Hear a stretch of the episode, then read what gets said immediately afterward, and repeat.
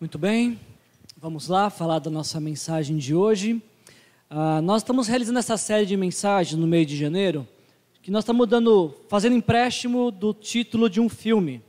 Nesse mês de janeiro, nossa série de mensagens se chama De Volta para o Futuro, uh, construindo hoje o amanhã esperado. E a nossa intenção ao realizar essa série de mensagens foi nos fazer pensar, uh, de uma certa maneira, fazer uso dessa série para nos inspirar a buscar conhecer quais são os sonhos de Deus para as nossas vidas. Se você está aqui nesta noite e porventura esqueceu esse fato, talvez Deus tenha te trazido aqui para relembrar. Deus tem planos e sonhos para a sua vida. E talvez se você está aqui, você nunca pensou nisso, nunca foi informado sobre isso. Deus tem planos para a sua vida. Deus tem grandes sonhos para você. E a minha expectativa é que no mês de janeiro a gente possa de uma certa maneira, buscar Deus, conhecer Deus e Sua vontade, para que possamos aprender sobre seus bons planos e sonhos para a nossa vida. Se você nasceu depois de 90, há uma chance de você não conhecer esse filme, mas ele está no Netflix e você pode essa semana assisti-lo.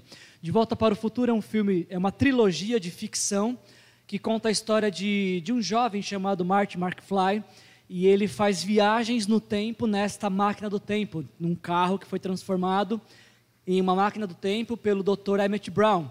E se você já viu esse filme, eu imagino que existe uma grande possibilidade de você ter pensado pelo menos, pelo menos duas coisas.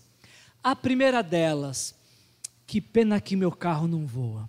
Ainda mais se algum dia você já foi para São Paulo, aí sim você lembrou do De Volta para o Futuro e falou: como seria bom nesta hora, na marginal Tietê, só dar uma planadinha assim só e levantar. Talvez esse é um pensamento que vem na nossa cabeça quando a gente vê De Volta para o Futuro.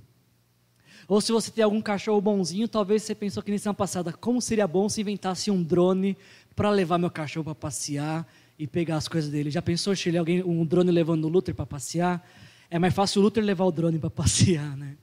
Talvez esse é um pensamento. A gente olha para esse filme e fica pensando nas questões tecnológicas e como seria bom se elas existissem. Mas outro pensamento, talvez muito comum ao assistir esse filme, seria: como seria bom, como seria bom se a gente pudesse voltar no passado e só acertar esse pontinho aqui.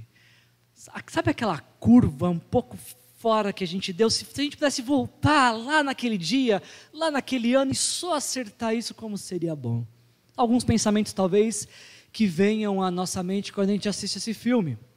E infelizmente ainda não criaram carros que voam, nem drones que levam cachorro para passear, e muito menos uma máquina do tempo que nos faça voltar no passado para acertar coisas que não foram tão boas. Isso ainda não existe.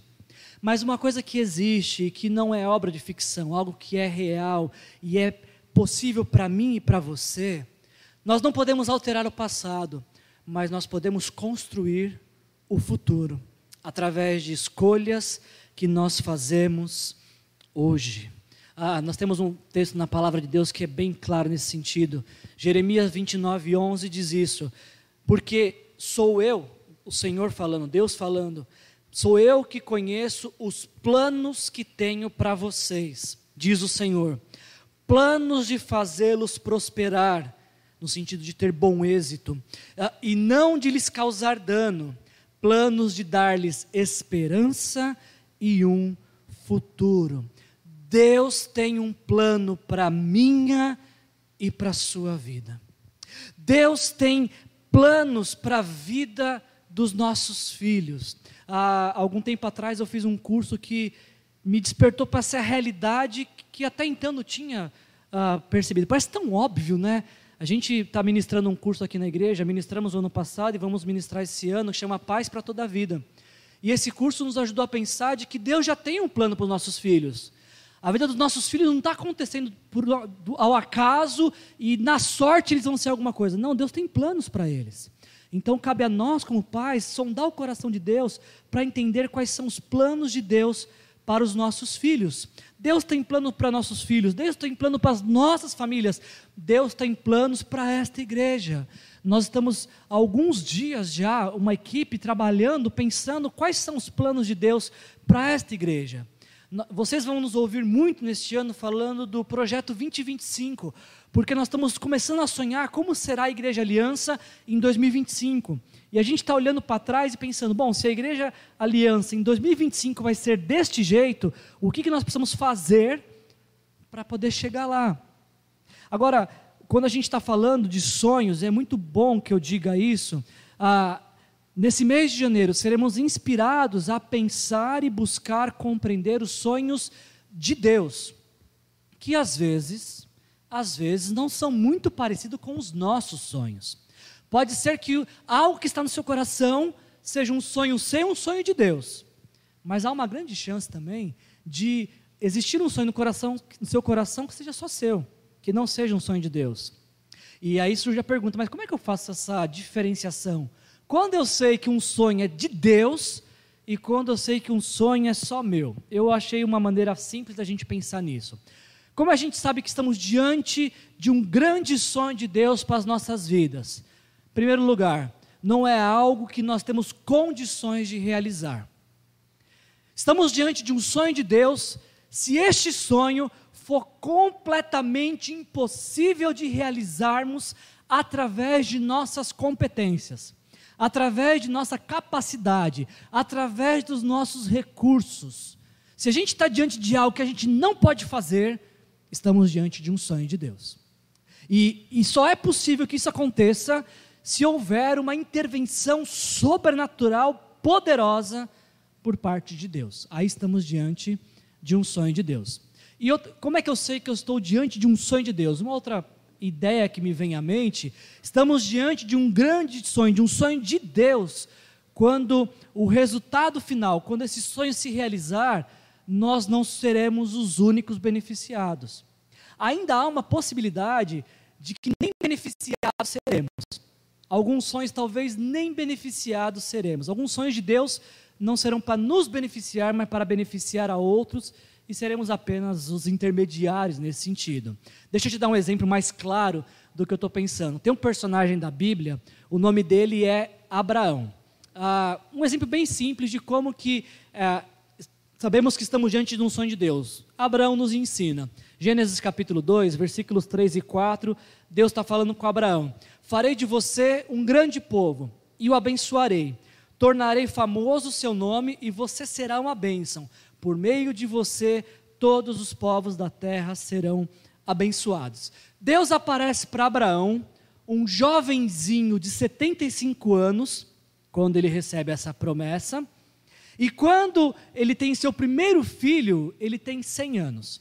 Com um detalhe básico: ele com 100 anos, plena flor da idade, 100 anos, e sua esposa também em avançada idade e estéreo.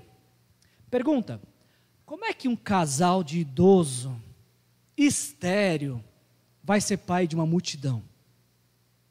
É só é possível que eles sejam pais de multidões se houver uma intervenção sobrenatural e poderosa de Deus, porque naturalmente isso não iria acontecer. Ainda falando sobre Abraão, Deus falou para ele: Olha, você vai ser um pai de uma, de uma grande multidão, povos na, vão surgir através de você. Pergunta: Quantos descendentes Abraão conheceu antes de morrer? Quantas gerações Abraão viu? Apenas duas: seus filhos e alguns, alguns, não todos, alguns de seus netos. Aquele que recebeu o sonho de que teria uma grande multidão, um povo formado através dele, viu filhos e netos. Abraão recebe um sonho que não ia terminar nele, é um sonho que abençoaria de gerações a gerações a gerações a gerações. Então, sabemos que estamos diante de um sonho de Deus quando é algo impossível, que só Deus pode fazer, e algo que muitos são beneficiados. Diferente dos nossos sonhos. Você pode ter, como eu, por exemplo, o sonho de ir para a Disney. O ano passado eu compartilhei com algumas pessoas isso. Eu, tava, eu tinha muito sonho de conhecer a Disney. O ano passado não deu. Se tudo sair como eu estou planejando, esse ano também não vai dar. Eu vou continuar só sonhando. Mas quando o sonho é nosso, nós começamos a observá-lo e criar, criamos metas e um planejamento para que ele se realize. Você quer conhecer a Disney? Ok, comece a guardar dinheiro. Comece a poupar, economizar, abrir mão de algumas coisas e talvez, talvez, quem sabe, um dia você consiga. Mas se eu conhecesse a Disney daqui talvez cinco anos, quem seria beneficiado com isso? Eu, minha esposa, meus filhos e um de vocês que eu poderia levar se vocês se comportassem nos próximos cinco anos, no máximo. Ninguém mais seria beneficiado. Então é um sonho meu. O que, que eu estou dizendo com isso? Ah, é errado ter sonhos? Não, não é. Nós podemos sonhar. E devemos, aliás, sonhar para que a nossa vida não fique estática, parada.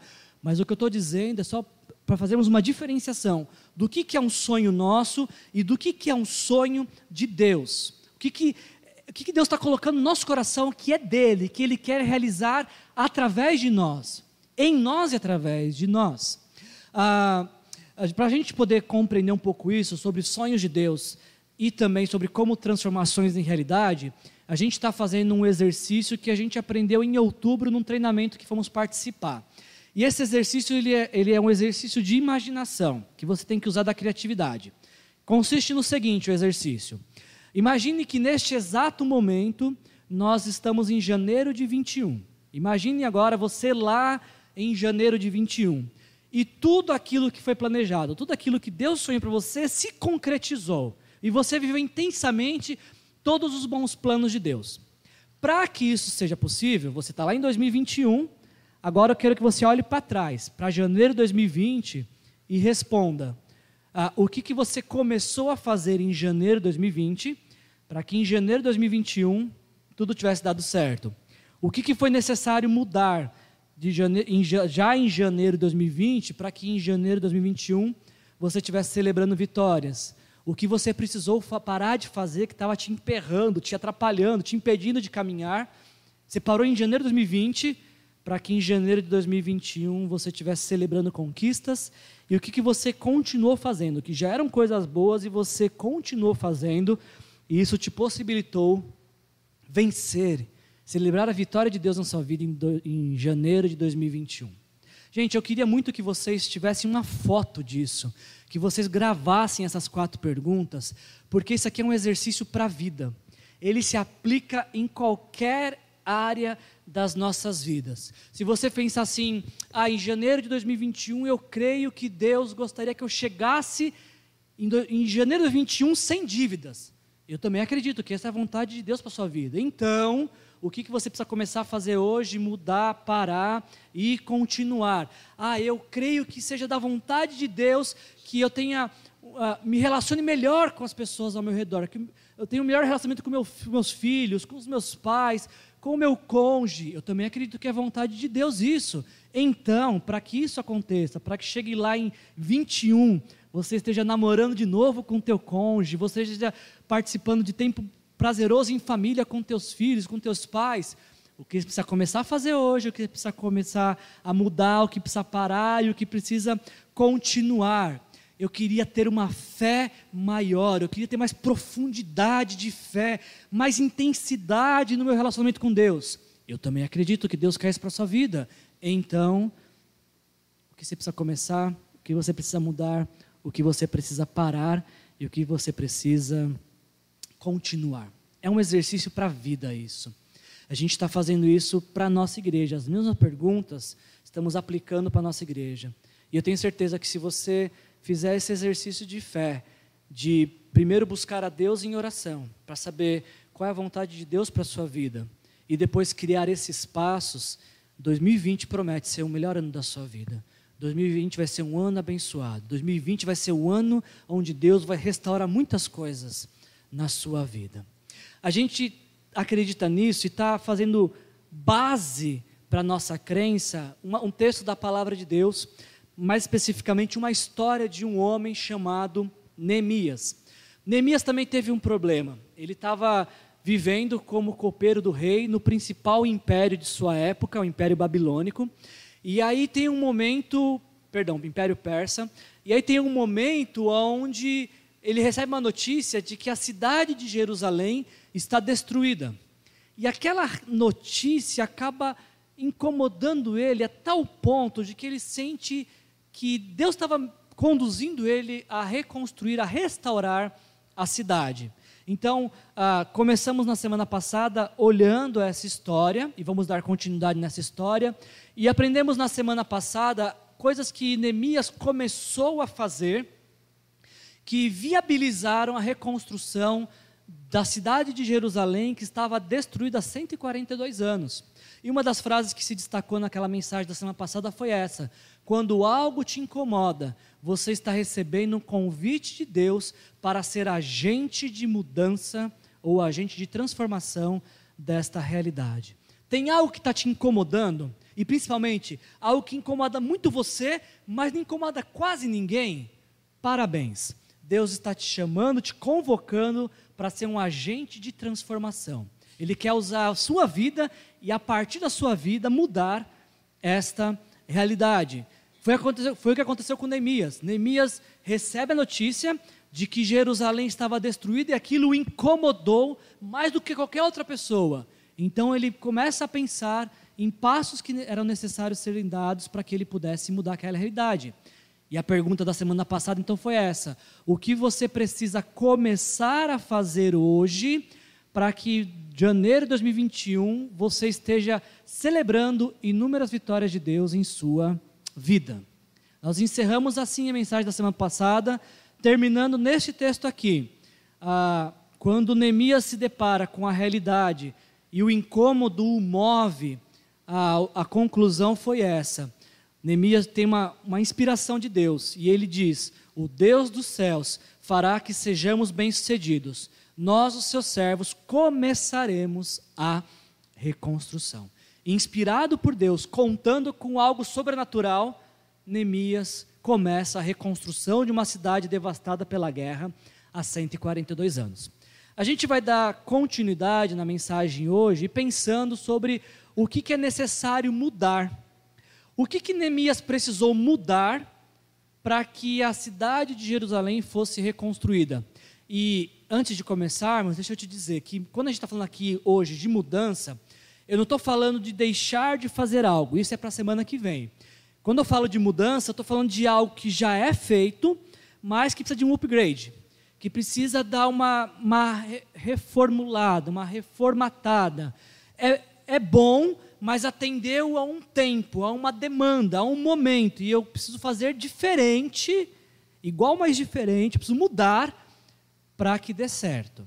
É isso que a gente vai ver agora com Neemias. E eu espero que essa mensagem também nos inspire a pensar em coisas que precisamos mudar na nossa vida para que a nossa vida possa também mudar. Ah, só para a gente pegar o contexto do que a gente está falando, a gente vai. A mensagem de hoje ela pega o capítulo 3 e capítulo 4 de Neemias. Você pode até abrir sua Bíblia agora. Só para você entender o que está acontecendo nesses dois capítulos. Neemias vai começar a reconstrução da cidade e em Neemias capítulo 3, ah, é, cria, são criados dez grupos, e cada um desses dez grupos está diante de uma das portas da cidade. A cidade de Jerusalém tinha dez portas, ah, e cada um dos dez grupos ficou em uma porta. Qual que era a atividade dos grupos? Cada grupo tinha que reconstruir da sua porta até a porta seguinte. Cada grupo reconstruía a sua porta até a porta seguinte. Isso faria com que toda a cidade pudesse ser ter os seus muros que a protegiam e assim então a cidade ser reconstruída e voltar a ser uma cidade protegida. Ah, no capítulo 4, Neemias ele vai, vai entrar dois personagens na história, Tobi e Sambalate, que vão a todo tempo tentar desanimar Neemias e seus companheiros desta obra. E a gente vai observar agora nesses dois capítulos o que, que eles mudaram que possibilitaram então a reconstrução. O que, que Neemias mudou para que Jerusalém fosse reconstruída? A primeira coisa que me vem à mente quando eu leio o capítulo 3 de Neemias e percebo que houve uma mudança, ah, se eu posso dizer assim, na tradição, houve uma mudança de costume, houve especificamente uma mudança de atitude. Versículo 1 diz isso para a gente, Neemias 3, 1. O sumo sacerdote Eliasibe e os seus colegas sacerdotes começaram o seu trabalho e reconstruíram a porta das ovelhas. Eles a consagraram e colocaram as portas no lugar. Depois construíram um muro até a Torre do Cem, que consagraram e até a torre de Ananeel. A cidade estava destruída. O rei, a quem Neemias servia, concedeu autorização e todo o material que era necessário para reconstruir. Muito bom. E agora? Quem é que vai começar? Quem começa? Quem vai dar o start nesta obra? É muito interessante para nós olharmos Neemias e perceber logo de início que na hora de colocar a mão na massa, quem começa não é um pedreiro. Quem começa não é um engenheiro. Quem começa não é alguém especializado em reformas e que tem programas na TV que falam sobre reforma. Não, quem começa não é gente da área. Chama muito a minha atenção perceber que quem começou a reforma, a restauração, foram sacerdotes. E você pode estar pensando, Wilson, mas qual o motivo do espanto? Pensem rapidamente em um sacerdote. No Antigo Testamento, essa era a figura de um sacerdote. Qual que é a principal função de um sacerdote? A principal função do sacerdote era aproximar o povo de Deus. Deus está sempre vindo na direção do povo, mas parece que o povo está sempre se afastando de Deus. Então, a função do sacerdote é puxar, trazer o povo para mais perto de Deus e promover este reencontro. Essa é a função do sacerdote: ensinar, inspirar, exortar, encorajar o povo de Deus a se aproximar de Deus. Quando o povo olhava para um sacerdote, essa era a expectativa. Ele vai falar algo que vai me aproximar de Deus. Ele vai falar algo vai ministrar algo na minha vida que vai restaurar meu relacionamento com Deus. Ele vai falar algo que eu preciso mudar porque isso não condiz com a minha fé em Deus. E uma vez que existia essa expectativa do povo para o sacerdote, nada mais comum de que o contrário verdadeiro. O sacerdote se visse como a pessoa que tem a, a incumbência de falar de Deus para o povo, de ensinar o povo sobre Deus, sobre a vontade de Deus. Só que é uma surpresa para nós que quando a gente chega nesse texto, os sacerdotes eles não estão ensinando. Os sacerdotes eles não estão como profissionais do saber, sentados e apenas transmitindo conceitos e conhecimento. É interessante perceber que o sacerdote, que era responsável por ensinar sobre Deus, ele está talvez tirando aí a sua estola sacerdotal arregaçando as mangas, mexendo massa, levantando o carrinho com tijolo, carregando pá e iniciando a reconstrução. O que, que isso ensina para você?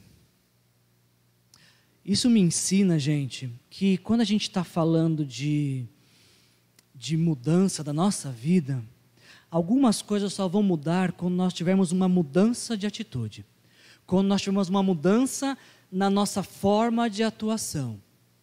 Possivelmente sacerdo esses sacerdotes nunca tinham pegado numa enxada, nunca tinham. Eu não sou do, do ramo, como é que fala quando a gente tem que alinhar o, a parede? Como? Essas é que vocês falaram, que eu não sei. Não, não é rebocar. É quando você tem que fazer ficar retinha a parede. E colocar no prumo? É uma coisa, vocês percebem que eu não conheço nada. Também sou sacerdote também, né? Não entendo nada de, de empilhar tijolos. E talvez os sacerdotes da época eram igual eu, não sabem nada de reconstrução, mas precisava ser feito. E eles fizeram, e aí eu percebo eles fazer, ensinando, mas não ensinando pelo que se fala, mas ensinando pelo exemplo, mostrando como fazer, mesmo não sabendo. Talvez o, o principal ensino aqui era: gente, vamos lá, Vamos iniciar, vamos começar. É importante que se diga que o sacerdote, ele ocupava a, talvez ali o, o, grau, o maior grau de autoridade na nação, junto com o rei, o sacerdote era a principal figura de autoridade da nação de Israel. E você sabe, quanto mais alto se está na pirâmide de autoridade, menos trabalho braçal e mais trabalho de delegar, coordenar e orientar. Mas aqui nesse texto parece que essa pirâmide é desfeita. E quem tem a incumbência de ensinar também está trabalhando, também está colocando a mão na massa. Tem uma foto que eu gosto bastante dela, que eu acho que ela ilustra muito bem o que está acontecendo aqui, que é essa foto aqui. O chefe, ele vai apontar o caminho e dizer, vai, vai lá gente, vamos fazer, vocês têm que fazer, e aí tem a cobrança. Por que, que não foi feito? Por que, que ninguém está se mexendo? Nessa foto mostra o líder, ou aquele que quer inspirar, puxando junto, trabalhando junto, ah, fazendo o que ele está pedindo para os outros também fazerem. É isso que está acontecendo aqui no capítulo 3. O sacerdote está ali como líder. Ele não deixou de ser sacerdote porque ele está junto fazendo coisas que não são comuns a um sacerdote. Ele está junto, ele está ali com o povo, puxando, animando, dando exemplo, motivando todos a fazerem o que deveria ser feito. E eles não deixam de ser sacerdote por isso. Aliás, tem uma coisa que só eles podiam fazer como sacerdote. Quando acaba o, o, a reconstrução, eles consagram. Essa é a primeira vez e última que a palavra consagração aparece na história do muro sendo refeito. Por quê? Apenas os sacerdotes poderiam consagrar. Percebe? Eles não deixam de ser sacerdotes, ainda como construtores, exercem o ofício sacerdotal, consagrando todo o trabalho que foi feito. Eles consagraram e colocaram as portas no lugar. Depois construíram um muro até a Torre do Cem, que consagraram até a Torre de Aneel. Ah, por mais que eu estou falando e parece uma coisa óbvia, nem sempre é tão simples ter essa mudança de atitude. Se você observar no versículo 5 do capítulo 3, nos diz que o trecho seguinte do muro foi reparado pelos homens de Tecoa. Mas, preste atenção nisso, os nobres desta cidade não quiseram se juntar ao serviço, rejeitando a orientação de seus supervisores. Os sacerdotes toparam fazer o que não fazia parte da sua realidade para o bem de todos. Mas os nobres daquela cidade não toparam abrir mão de sua nobreza porque estavam pensando no seu bem pessoal. Vou repetir isso. Os sacerdotes fazem o que eles não estão acostumados a fazer, porque estão pensando no bem de todos. Eles estão indo ao limite de sua capacidade, pensando no bem de todos. Enquanto os nobres estão no limite do seu conforto e por isso não, de, decidem não trabalhar na reconstrução do muro. Eu olho esse texto aqui, gente, eu fico pensando que tipo de nobreza é essa que leva uma pessoa a ver todo mundo trabalhando, todo mundo empenhado numa obra, uma obra que todos serão beneficiados, mas evitar se envolver, se engajar, se comprometer.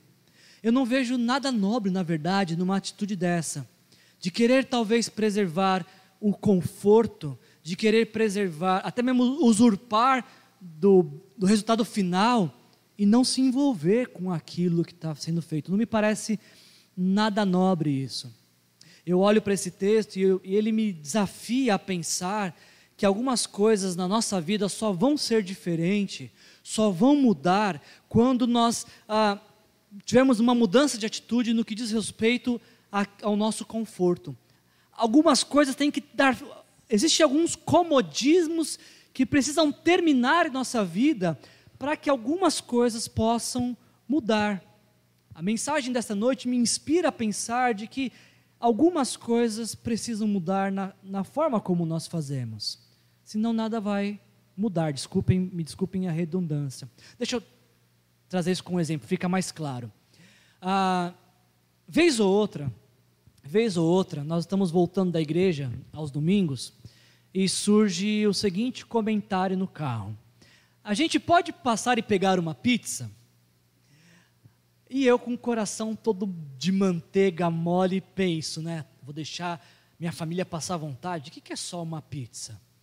O problema é que não é só uma, né? Uma hoje, uma outra domingo, uma outra outro domingo. E se você não tem uma mudança na forma como você administra os seus recursos, a coisa se perde. Porque não é só uma pizza, é uma pizza hoje e na semana que vem é outra e outra e outra e outra. Se eu quero ter uma vida financeira, por exemplo, eu preciso mudar a forma como eu administro meus recursos. Eu não posso administrar de qualquer jeito aquilo que eu estou fazendo. Um outro exemplo que eu posso te dar, esse está sendo mais difícil para mim. Eu tenho muita dificuldade com, com ferramentas virtuais. Já não tenho mais Facebook nem Instagram e eu estou um passinho à esquerda para sair do WhatsApp. Mas o WhatsApp é, muito, é uma ferramenta muito boa também. E algumas pessoas, com toda razão, me disseram que às vezes eu respondo de uma maneira muito seca o WhatsApp. Eu mando só um joinha, ou uma carinha feliz, ou uma carinha triste. O emoji serve para isso, inclusive, né?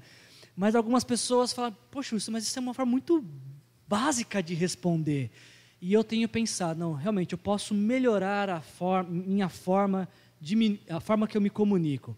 Por mais que eu não goste de, dessa comunicação virtual, para algumas pessoas é útil, então eu posso encontrar um meio do caminho. Você entende o que eu estou dizendo?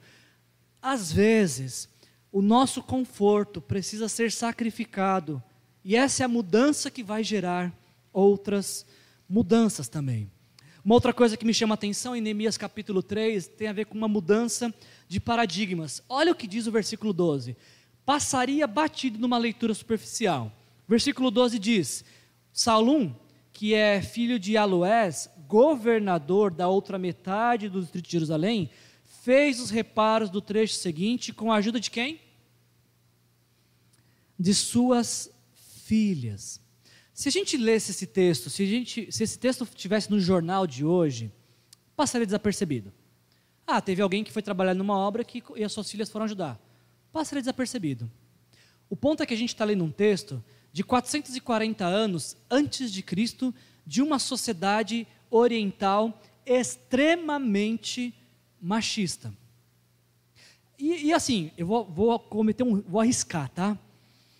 Eu acho que você não me consideraria machista se eu dissesse que não é muito comum mulheres trabalhando em obra como pedreira. Alguém já viu alguma mulher mexendo massa? É, é raro, não é raro? Eu, eu, particularmente, nunca vi. Então, eu não estou dizendo aqui nessa noite de que mulheres não podem ser pedreiras. Podem ser tudo. Só estou dizendo que é raro encontrarmos uma mulher nessa atuação, porque é um trabalho que exige muito mais físico do que outra, outro tipo de habilidade. Então, por isso que é mais comum entre os homens. Agora, por que eu estou dizendo essas coisas? Porque o fato de essa profissão ser mais atribuída a homens faz com que esse texto ganhe muita riqueza para nós. Como é que um homem coloca suas filhas para trabalhar? Como é que um homem coloca mulheres para fazer o trabalho que um homem tava, deveria fazer? Aliás, onde estão os homens dessa história que um governador precisa colocar suas filhas para fazer esse trabalho? Eu acho que é justamente o fato de terem mulheres nesse texto nos mostra a, a necessidade da mudança de paradigma para que algo mude. Se esse governador não mudasse seu paradigma sobre o que é ou não tarefa de mulher, o muro, a parte dele no muro ia ficar sem construir. Porque os homens que deveriam estar construindo, ninguém sabe onde estavam. E essas mulheres talvez pensou, bom, a gente não pode deixar por fazer só porque somos mulheres. E colocaram a mão na massa. Eu vejo uma tremenda quebra, mudança de paradigma aqui.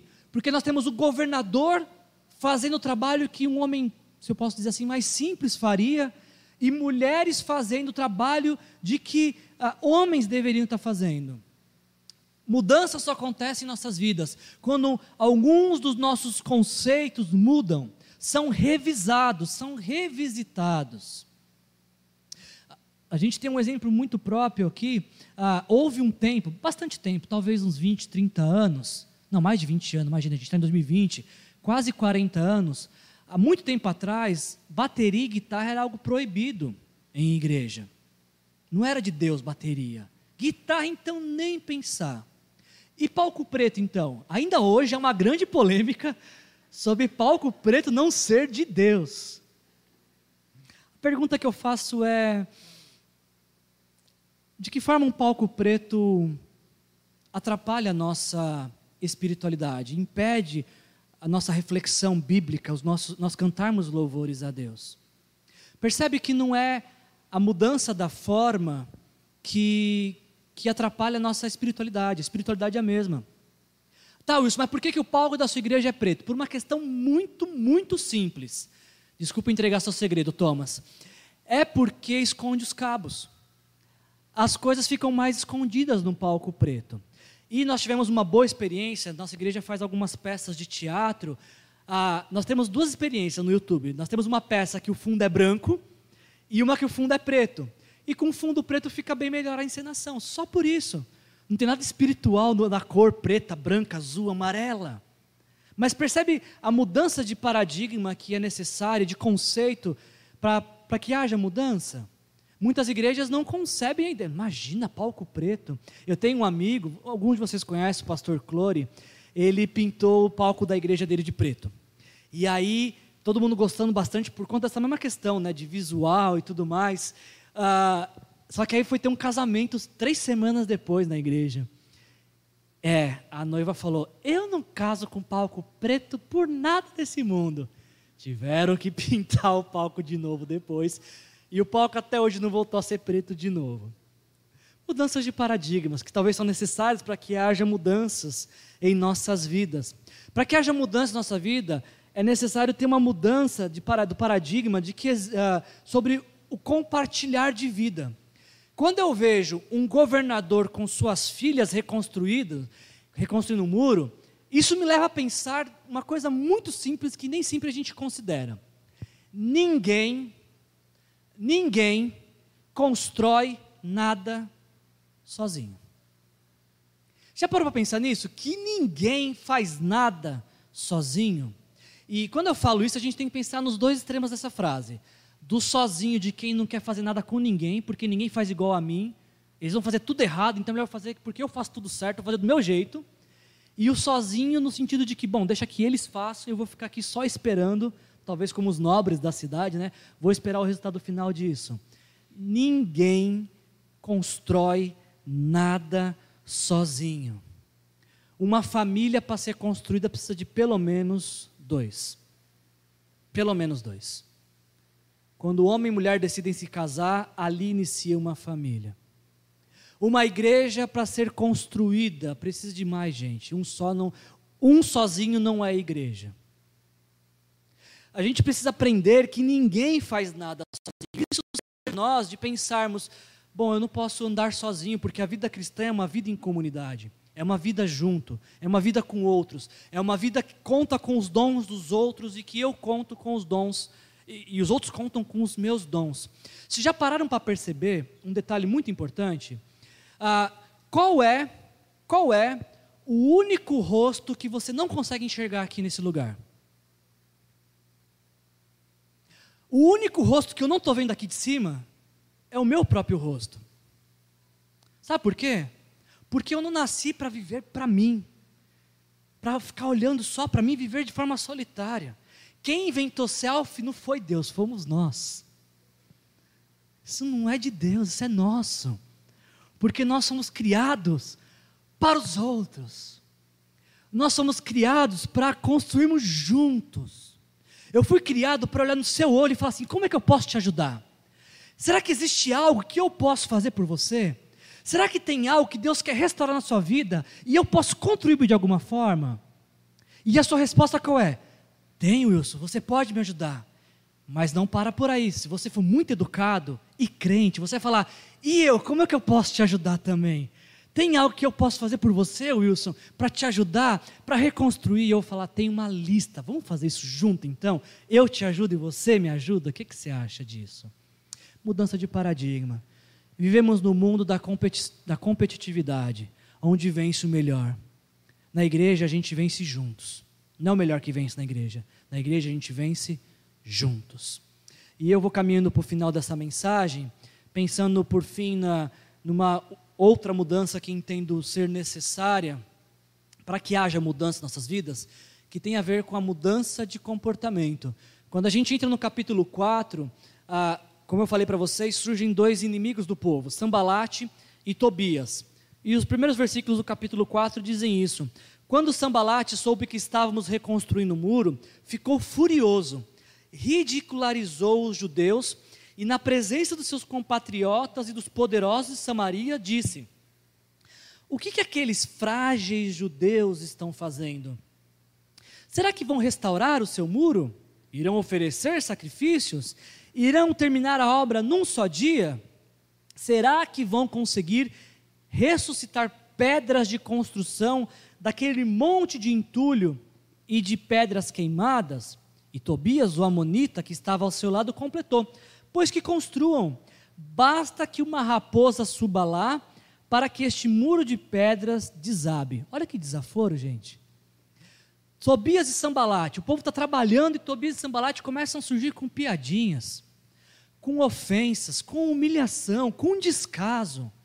A cidade estava destruída por 142 anos. Se não bastasse toda a demanda de uma cidade há tanto tempo destruída, todo o trabalho que precisava ser realizado, ainda surgem pessoas que vão atrapalhar, que vão ah, querer depreciar o trabalho. Ah, possivelmente eu e você passamos por isso a todo momento na vida. Talvez estamos empenhados em uma causa, em algo que Deus colocou no nosso coração e surgem os, os tombalates, os tombalates sambias, eu misturei, gente. Tobias e sambalate de plantão. Que fala, isso aí não vai dar certo não. Viu, você está pensando que você é quem para fazer isso? Você não se enxerga. Quanta gente não passa por isso, gente? Agora, olha que interessante esse texto. Se Neemias parasse para debater e discutir com eles, o que, que ia acontecer? A obra parava. A reconstrução, o sonho de Deus ia interromper para que Neemias pudesse entrar nesse ringue de briga, de discussão que nunca levou ninguém a lugar nenhum. E enquanto a obra está parada, Neemias ia estar tá debatendo, brigando, discutindo, para ver quem tinha razão, quem defende sua própria honra, quem prevalece. E a obra parada. E o sonho de Deus interrompido. Mas não é isso que acontece nesse texto. O texto nos diz que enquanto ah, os ofensores estão lá xingando, é, ah, fazendo caso, fazendo chacota, tentando intimidar, nos diz o versículo 6 simplesmente uma frase: neste meio tempo, enquanto estão chegando ofensas, desaforos, desânimo, nesse meio tempo, fomos reconstruindo o muro. Não paramos para dar ibope para ninguém. Fomos reconstruindo o muro. Fomos fazendo o que Deus pediu para a gente fazer. Até que toda a sua extensão, chegamos à metade de sua altura. Por quê? Eu amo demais essa frase nesse texto. Para mim, acho que ela é a principal frase do livro de Neemias. Porque todo o povo estava totalmente dedicado ao trabalho. Não existe família que não seja restaurada quando todos estão totalmente dedicados ao trabalho. Não existe igrejas em pedaços que não pode ser reconstruída quando todos estão totalmente dedicados ao trabalho. Há uma necessidade de mudança de comportamento. Eu não posso ficar parando para discutir. Eu não posso ficar parando para saber quem tem razão. Deus tem uma obra. Deus me convidou para fazer algo. Deus me chamou para fazer parte de algo que Ele quer realizar. Eu estou muito ocupado. Estou muito ocupado trabalhando para Deus. Uma mudança de comportamento. Eu preciso gastar energia com aquilo que Deus quer que eu faça. E não debatendo, respondendo, tentando defender minha honra. Isso Deus faz há uma mudança de comportamento aqui. Neemias ele opta por não ficar discutindo, porque ele não pode perder o foco. Tem algo maior em jogo, aquilo que Deus pediu para ele fazer. E é quando esse comportamento de não querer se defender, de não querer proteger a própria honra, deixar isso com Deus, mas continuar engajado no que Deus pediu, é aí que as mudanças continuam, começam a aparecer. Como a gente viu, eles não pararam, a obra continuou e toda a extensão, a cidade inteira foi murada até a metade, porque o povo estava dedicado não a brigar, não a disputar razão, o povo estava dedicado a fazer aquilo que Deus pediu para fazer. Eu concluo essa mensagem desta noite e eu, eu nunca trabalhei, mexi com reformas, mas alguém me disse certa vez que é mais fácil construir do que reformar. Você que já fez as duas coisas, construiu e reformou, você sabe do que eu estou falando, né? É muito mais fácil pegar do nada e você começar a construir alguma coisa, do que você falar, não ficou do jeito que eu queria, quebra tudo e faz de novo. É muito mais cansativo, é muito mais trabalho. Eu acho que é mais caro, gasta mais dinheiro, porque gastou duas vezes. Reconstruir é algo muito difícil. E essa situação que Neemias está, ele está reconstruindo uma cidade que há 142 anos está destruída. E se não bastasse toda a demanda da obra, ainda tem a pressão externa dos inimigos, que os leva a um ponto extremo, como a gente lê no versículo 16, 18. De, daquele dia em diante, ou seja, daquele dia em que o Sambalat e o Tobias começaram as afrontas e até ameaças, ah, enquanto a metade dos meus homens fazia o trabalho, a outra metade permanecia armada de lanças, escudos, arcos e coraças. Os oficiais davam apoio a todo o povo de Judá que estava construindo o muro. Aqueles que transportavam material faziam o trabalho. Tenta imaginar essa cena. Com uma, uh, em uma mão, perdão, faziam trabalho com uma mão e com a outra seguravam uma arma. E cada um dos construtores trazia na cintura uma espada enquanto trabalhava. A obra era grande, era intensa, era imensa, tinha tanta coisa para fazer. E não bastasse todo, tudo isso agora, a equipe é dividida em dois, porque precisa ficar um grupo agora de guarda, enquanto o outro trabalha.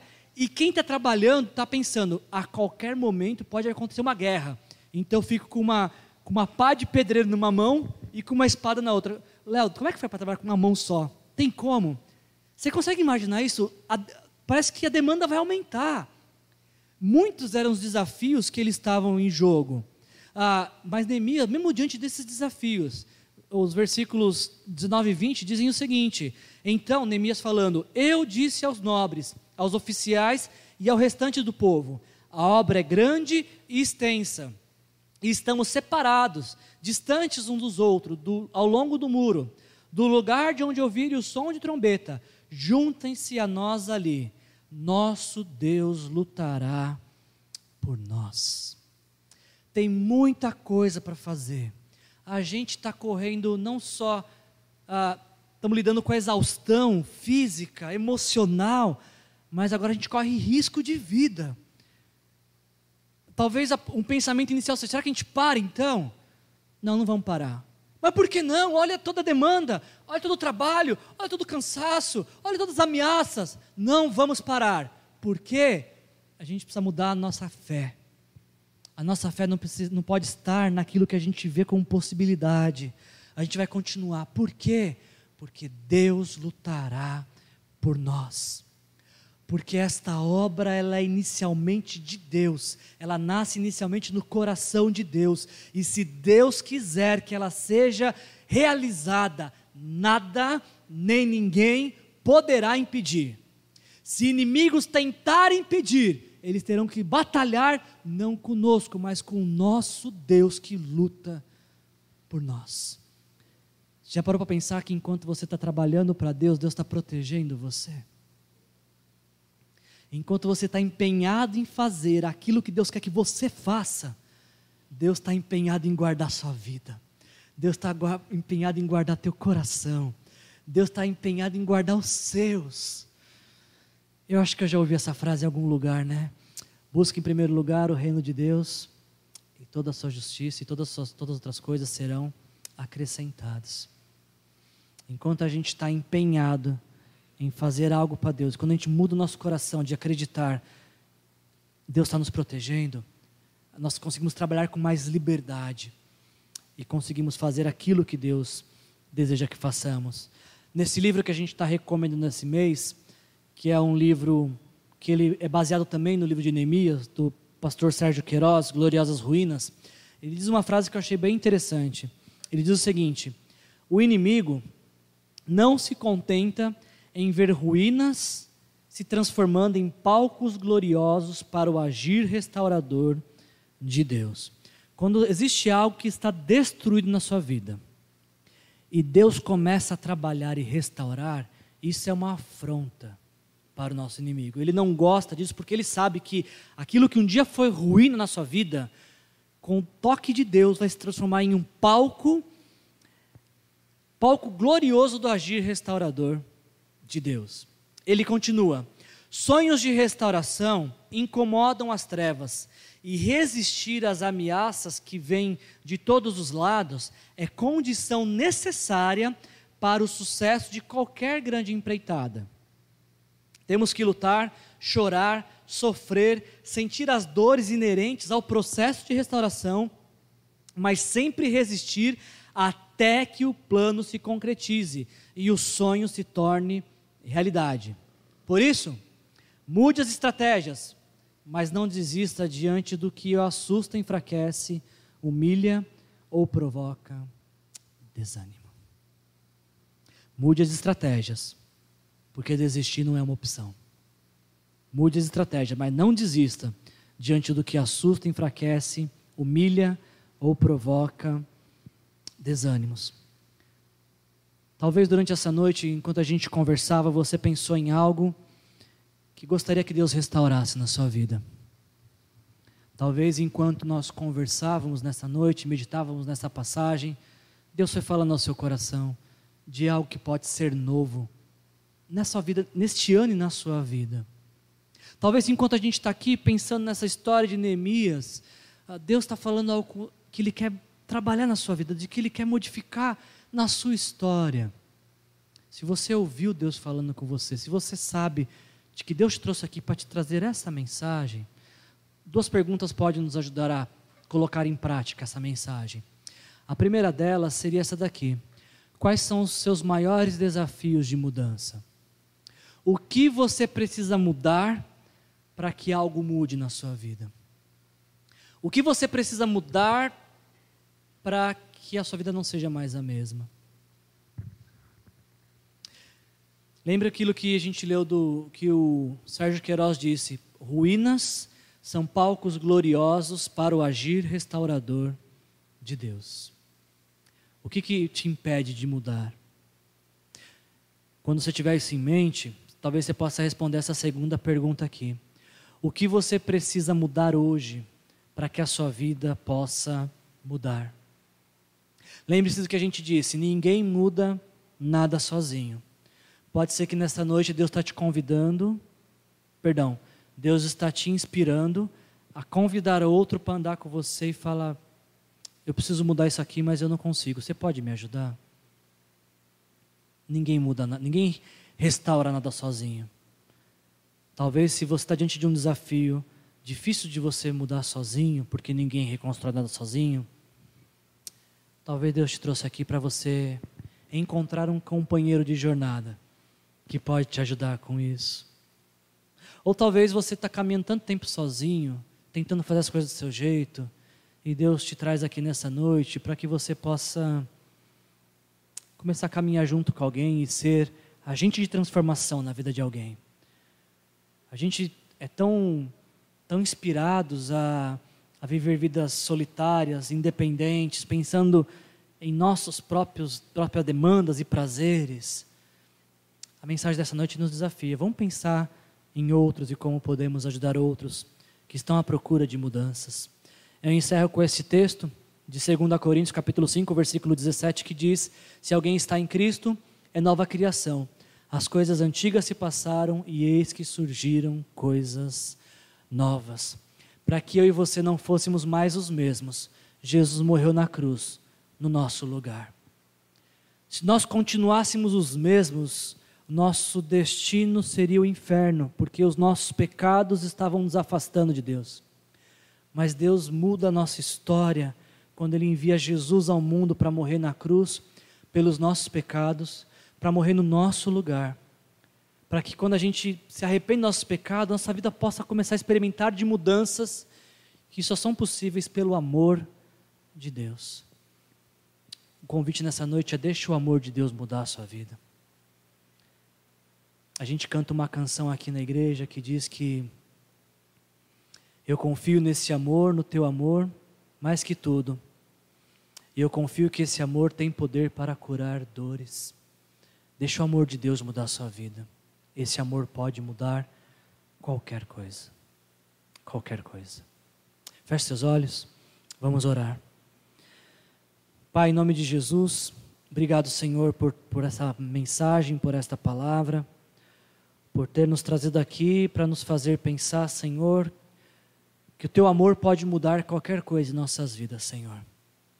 O seu amor transforma pecadores em salvos, perdidos e encontrados, pessoas que estavam a caminho do inferno passam a ir a caminho da eternidade com o Senhor. Ajuda-nos, Senhor, a através dessa mensagem dessa noite, a sermos inspirados pelo Senhor de coisas que precisam mudar na nossa vida, que precisam ser diferentes. Talvez o Senhor quer mudar nossa forma de agir, nosso comportamento, quem sabe mudar alguns nossos paradigmas, eu não sei, Senhor. Eu só sei de que o Senhor se entregou por nós para que nós não fôssemos mais os mesmos, para que dia após dia pudéssemos mudar e ser cada dia mais a Sua imagem e semelhança. Realiza essa grande obra em nós, Senhor, de nos, fazermos, de nos fazer cada dia mais parecidos com o Senhor. Que isso aconteça para honra e glória do Teu nome, em nome de Jesus. Que a graça do nosso Senhor Jesus Cristo, o amor do nosso Deus, o Pai, e a comunhão e a inspiração do Espírito Santo possa mudar a nossa vida, hoje e sempre, em nome de Jesus. Amém. Que Jesus abençoe sua vida.